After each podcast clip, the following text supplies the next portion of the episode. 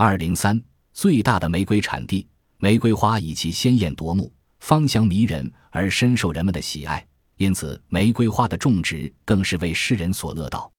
而一般绝大多数人种植玫瑰花，只是为赏花；花农种植一部分，则是为卖花供人们观赏，美化人民生活；而另一部分，则是为提炼玫瑰油。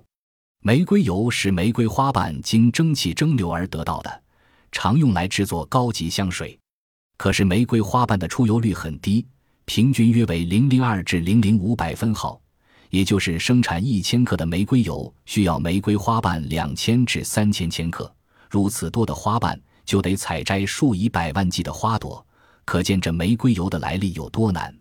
好在俗话说“物以稀为贵”，来之不易的玫瑰油身价便因此而大升。据说它的价格可与黄金相比较，也难怪在欧洲一些自然条件好的农业国家种植玫瑰、加工玫瑰油，他们总是乐此不疲。保加利亚就是其中的一个，而且它也是目前世界最大的玫瑰产地。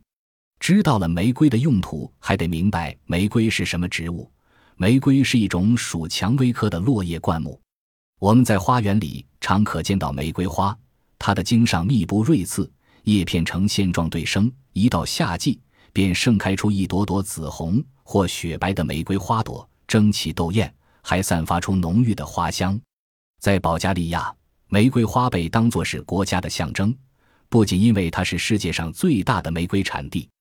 年产玫瑰油一千二百千克左右，也居世界首位。而且，玫瑰花种植在保加利亚历史悠久。据记载，保加利亚在三百多年前就已经开始大规模种植玫瑰花。最初的玫瑰插条是从小亚细亚运来，先在中部卡赞勒克谷地安了家，后来又扩大到卡尔洛沃谷地。这两处相互毗连的谷地，东西长一百二十多千米，宽约十一千米，有河流横贯其间。